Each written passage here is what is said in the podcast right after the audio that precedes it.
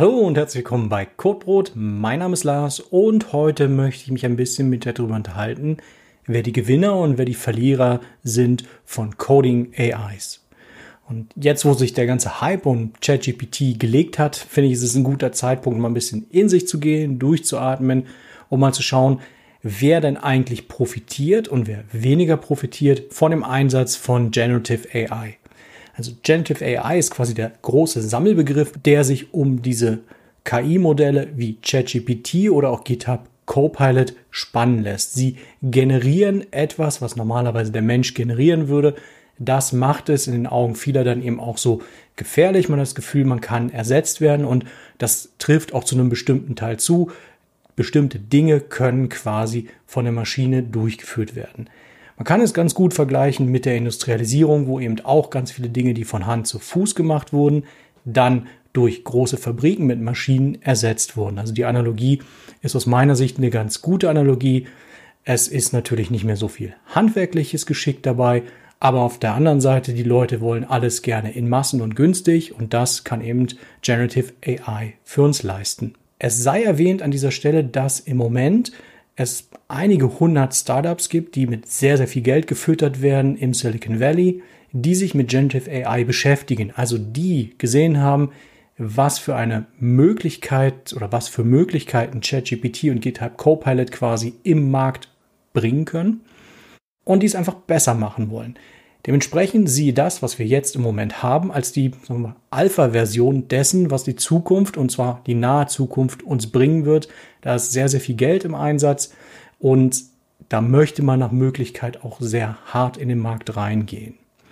Damit das Ganze hier nicht so in so einen dreistündigen philosophischen Exkurs ausartet, wo Generative AI menschliche Tätigkeiten ersetzen wird, weil es geht weit über den Softwareentwicklungsbereich hinaus, habe ich mir fünf Themen rausgesucht. Zum einen die Tech-Konzerne, weil es für uns relativ wichtig ist, dass wir verstehen, was das noch für Einfluss haben kann. Dann habe ich ein bisschen, äh, möchte ich ein bisschen mit dir schauen über Closed Source und Open Source Entwickler, über beliebte und unbeliebte Programmiersprachen, also was das für diejenigen bedeutet, die eben eine beliebte oder eine unbeliebte Programmiersprache nutzen und auch über Programmierer als solches und nicht reine Softwareentwickler, da kannst du dir vorstellen, wer quasi der große Verlierer sein wird. Und zum Schluss sicherlich auch über die Tech-Content Creators, weil von denen konsumieren wir ja relativ viele Inhalte. Ich fange mal mit den Tech-Konzernen an. Und dann primär reden wir über Alphabet, also die Mutterfirma von Google, und Microsoft. Microsoft hat letztes Jahr durch GitHub Copilot quasi die erste wirklich massentaugliche Generative AI rausgebracht, die auch erfolgreich ist, also die von sehr, sehr vielen Entwicklern eingesetzt wird. Und dann Ende des Jahres, ChatGPT war in allen Medien und das war für Microsoft sicherlich der größte Werbestand, der ihnen passieren konnte. Weil jetzt irgendwie tatsächlich jeder schon mal ChatGPT angeschmissen hat und geguckt hat, ob es nur funktioniert oder nicht funktioniert, um darüber einen bösen Artikel zu schreiben oder sich überlegen zu fühlen, dass ChatGPT doch nicht so clever ist wie man selbst. Da kam eine ganze Menge. Beides gehört eben zu Microsoft. Ähm, GitHub Copilot, eben GitHub gehört zum Microsoft-Konzern, ChatGPT gehört zu der OpenAI Foundation, in der Microsoft sehr groß beteiligt ist. Und jetzt vor einigen Wochen ist ja ChatGPT auch als offizieller Bestandteil für Bing eingesetzt worden die Suchmaschine, die bisher keiner benutzt. Vielleicht ändert sich das mit äh, ChatGPT als Unterbau. Und natürlich werden wir diese ChatGPT-Fähigkeiten auch in anderen Tools von Microsoft sehen. Also gerade sowas wie Word oder Excel sind eigentlich prädestiniert dafür. Das siehst du jetzt auch schon in anderen Bereichen. Das Tool, was ich hier zum Skripten meiner Videos benutze, Notion, hat quasi den Vorgänger von ChatGPT im Betrieb. Und da kannst du, wenn du einige wenige Sätze schreibst oder Stichwörter dir von der KI weitere Textvorschläge generieren lassen. Also das ist tatsächlich jetzt nicht auf dem Programmierbereich schon ein sehr guter Einsatzzweck und es wird sich immer weiter ausbauen. Vor allen Dingen, wenn ChatGPT erstmal alles indiziert hat. Jetzt ist ja der Stand, dem ChatGPT gefüttert wurde, das Modell gefüttert wurde, noch relativ betagt. Alphabet im Gegenzug hat dem eigentlich momentan nichts gegenzusetzen. Google hat zwar bei seinen Google Cloud Services verschiedene KI-Modelle, die man nutzen kann, aber die sind alle nicht so gut und vor allen Dingen haben sie nicht so eine große Durchschlagskraft wie ChatGPT und GitHub Copilot. Das kann, und deswegen erzähle ich das für uns hier, eigentlich noch ganz hässliche Nebenwirkungen haben. Denn wenn es tatsächlich Microsoft gelingt, dass man die Suchgewohnheiten verändert, dass man eben nicht mehr in der Google-Suchmaschine von Alphabet sucht, sondern primär sich von einer KI eine, eine Frage beantworten lässt, anstatt durch die Suchergebnisse durchzugehen, dann verliert natürlich die Google-Suchmaschine Werbeeinnahmen. Das wiederum hat Auswirkungen auf den gesamten Alphabet-Konzern, weil die Werbeeinnahmen von Google eigentlich alles querfinanzieren, was Alphabet sonst so macht. Also neben Gmail, was ja auch noch immer umsonst ist, betrifft das vor allen Dingen sowas wie YouTube, weil YouTube seit eigentlich Jahrzehnt querfinanziert wird mit den Werbeeinnahmen von der Google-Suchmaschine. Wenn dann irgendwann nicht mehr so viel Geld kommen sollte, dann wird man vielleicht äh, mehr kostenpflichtiges YouTube sehen oder weniger Videos, was auch immer. Das kann auf uns einen sehr interessanten, also ich kann mir momentan noch nicht richtig was darunter vorstellen, wie sie Kosten sparen wollen bei YouTube, aber es kann einen sehr interessanten Einfluss auf uns haben.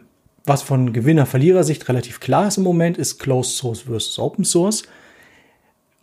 Closed Source Entwicklungen sind momentan nicht in den Modellen von ChatGPT oder GitHub Copilot drin. Der Code ist eben closed. Und das betrifft eigentlich primär den Gaming-Bereich. Es betrifft aber auch so Embedded-Programmierung, also für Microcontroller. Es betrifft tatsächlich auch Desktop-Software und Mainframe-Software. Ja, Mainframe ist nicht tot, Mainframe ist tatsächlich immer noch da. Diese Sachen werden einfach nicht initiiert von den Modellen, werden wir noch nicht gesehen und dementsprechend gibt es da keine direkte, in Anführungsstrichen, Bedrohung für die Entwickler, die in dem Bereich arbeiten. Im Gaming-Bereich ist äh, C und C Sharp viel unterwegs, teilweise ein bisschen noch Java. Und niemand gibt den Code raus. Und wenn, dann ist es nur wirklich ein ganz übler Leak. Dementsprechend kann dort auch die KI nicht weiterhelfen und äh, man ist für den Moment zumindest auf der sicheren Seite. Wobei gesagt sei, es ist nur eine Frage der Zeit, bis gerade die großen Gaming-Publisher auf die Idee kommen, eine KI zu nutzen um ihre Codeentwicklung zu beschleunigen. Also, dass sie dann quasi eine Inhouse-KI anmieten oder meinetwegen auch von Microsoft etwas anmieten. Das kann ich mir vorstellen. Für den Moment bist du als Closed-Source-Entwickler eigentlich auf der, auf der sicheren Seite und musst einfach nur schauen, wie lange es dauert, bis die KI bei dir ankommt. Bist du im Open-Source-Bereich unterwegs, dann kann ich sagen, der Programmcode ist ja nur freiwillig effektiv, oder? Alles, was in GitHub Copilot drin liegt, ist im Endeffekt Open Source Repositories, dementsprechend wühlt es da durch und ChatGPT auch.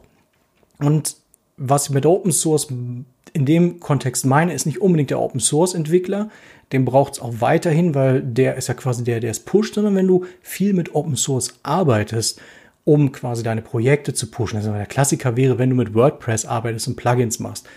Das ist halt irgendwie was, wo ich, wo ich relativ schnell die KI übernehmen sehe, weil da gibt's unendlich viele Plugins, die man als Vorlage nehmen kann und dann kann man da was rauspusten, was halbwegs brauchbar ist.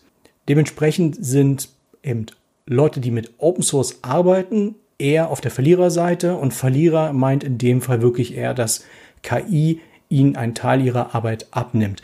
Du kannst das aber natürlich auch als Gewinnerseite ver verkaufen, denn du hast mehr Zeit, für all die anderen Dinge in der Softwareentwicklung, die nicht so sehr das Programmieren anbelangen.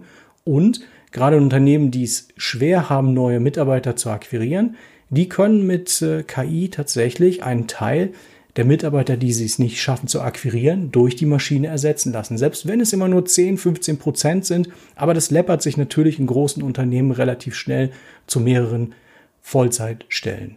In dieselbe Kerbe, Gewinner, Verlierer, schlägt natürlich auch beliebte versus unbeliebte Programmiersprachen. Jetzt ist es quasi wie das Gegenteil dessen, was man sonst immer sieht. Sonst sagt man immer, haha, ich programmiere in der absolut beliebtesten Programmiersprache und deswegen bin ich der besonders Beste. In dem Fall ist es so, je beliebter die Programmiersprache, desto mehr Ergebnisse wirst du logischerweise bei Stack Overflow zu Problemen finden oder desto mehr Ergebnisse wirst du finden, wenn du über Google durchgehst und auf irgendwelche GitHub-Repos umgeleitet wirst. Beliebtheit bedeutet, dass es dann auch in KI drin ist, also in den KI-Modellen drin ist und berücksichtigt wird. Je unbeliebter eine Sprache ist, desto weniger wirst du davon auch draußen in der freien Welt finden. Also du wirst weniger Google-Ergebnisse finden, du wirst weniger Stack Overflow-Ergebnisse finden und vielleicht auch gar nicht so tiefgreifende Stack Overflow und Google-Ergebnisse. Dementsprechend kann ich KI an dem Punkt so schnell nicht ersetzen. Also das ist quasi ein Win. Unbeliebte Programmiersprachen haben dafür dann eben den anderen Nachteil, dass sie entweder sehr veraltet sind oder sehr komplex zu benutzen. Auch da ist es so, wie mit all diesen Sachen, je komplexer etwas ist, desto weniger wahrscheinlich ist es, dass die Maschine das im ersten Schritt übernimmt.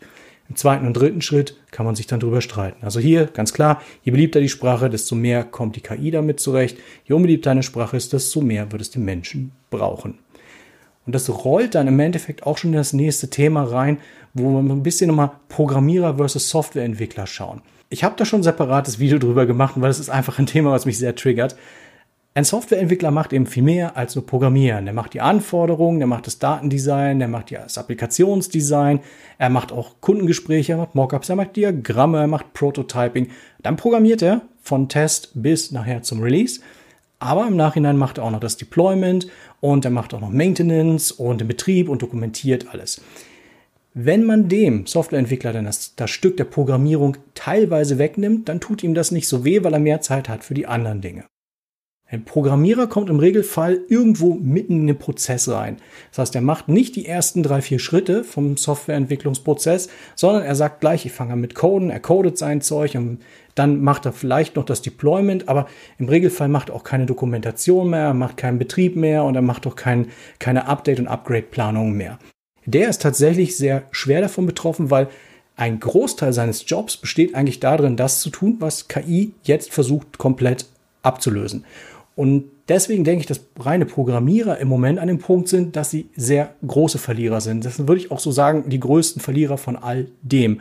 Wenn du dann noch eine sehr beliebte Programmiersprache hast, die im Open Source Bereich angesetzt ist, dann ist das so exponentiell, pff, dann, dann ist wirklich alles, hast du alle Checkboxen für KI gesetzt und dann kann das KI machen. Also klassisch Plugin-Erweiterung für WordPress äh, und du kannst nur diese Programmierung, dann bist du definitiv auf der Seite, die von den die aktuellen Entwicklungen von Generative AI wirklich äh, nichts Positives mehr mitbekommen kann, sondern die tatsächlich verliert. Und der letzte Block, wo ich quasi zwischen Gewinnern und Verlierern unterscheiden wollte, aber nur Verlierer finde, sind die Content Creators, nämlich die im Tech-Bereich.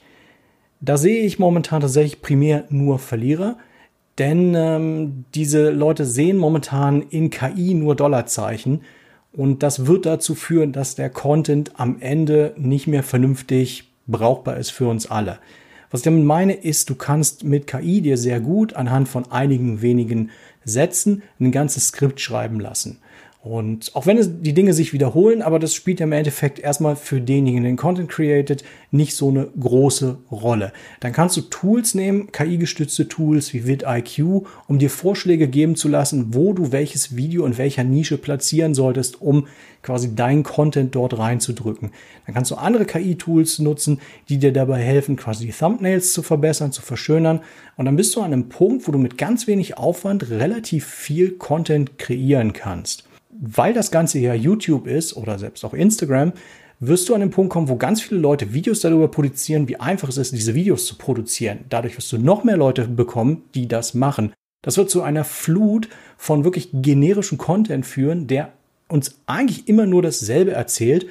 Nicht nur von unterschiedlichen Content Creators immer dasselbe, sondern auch inhaltlich häufig dasselbe. Das merkst du, wenn es von KI geschrieben wird, ist es sehr repetitiv, was dort vorgetragen wird. Und da sehe ich dann irgendwie in dem Punkt, an dem wir als Konsumenten auch nur noch verlieren, weil du hast dann im Endeffekt immer dasselbe, aufgeweicht von allen möglichen Leuten, die damit das schnelle Geld verdienen wollen. Und die paar wenigen, die wirklich hochwertigen Content produzieren, deren Kuchen an den Werbeeinnahmen, weil ja immer mehr Content Creator kommen, der wird immer kleiner. Dementsprechend, in diesem Rahmen sei auch erwähnt, wenn du einen guten Content Creator hast im Tech-Bereich, dann versucht den irgendwie noch zu unterstützen, weil auf die kommt tatsächlich im Moment relativ harte Zeiten zu. Und ganz zum Schluss würde ich jetzt einfach gerne nochmal mein Beispiel mit dem Taschenrechner nehmen, weil mir das bei all den Kommentaren, die ich über ChatGPT und GitHub Copilot gelesen habe, immer wieder in den Sinn kam. Als ich damals noch jung war und wissenschaftliche Taschenrechner noch in den Kinderschuhen waren, gab es unendlich viele alte Leute, die erzählt haben, dass ein wissenschaftlicher Taschenrechner nie den Menschen ersetzen wird, weil man immer von Hand zu Fuß Dinge macht, um es besser zu verstehen und weil Kopfrechnen auch ganz wichtig ist. Jetzt, aus 20 Jahren später Perspektive, Niemand kann mehr vernünftig Kopf rechnen und komplexe wissenschaftliche Rechnungen, Berechnungen werden immer auf dem Taschenrechner gemacht, egal ob die Leute das nun verstehen oder nicht verstehen. So ähnlich sehe ich das für ChatGPT und GitHub Copilot und all die anderen Generative AIs, die auf uns zurollen. Wir werden uns schlicht daran gewöhnen, dass diese Tools uns einen großen Teil der Arbeit abnehmen. Und auch wenn unser Code, wenn wir ihn von Hand machen, ein Kunstwerk ist, spielt es am Ende des Tages keine Rolle, wenn Generative AI dasselbe für einen Bruchteil des Geldes macht und uns dafür auch noch Zeit gibt. Also es räumt ja auch Zeit frei, wenn wir weniger programmieren müssen, für andere Dinge, die im Endeffekt viel wichtiger sind in der Softwareentwicklung. All die Schritte, die vor dem Coden kommen, all die Schritte, die nach dem Coden kommen. Ich würde dir anraten, viel mit diesen Tools zu arbeiten und sie maximal einzusetzen. Das ist gut für dich, dass du weiter schnell vorankommst, dich in die komplexen Themen einarbeitest, eben, dass wir vielleicht alle Architekten werden. Das kann tatsächlich passieren. Und dass du tatsächlich auch für dein Unternehmen Mehrwert generierst, den die KI alleine nicht generieren könnte.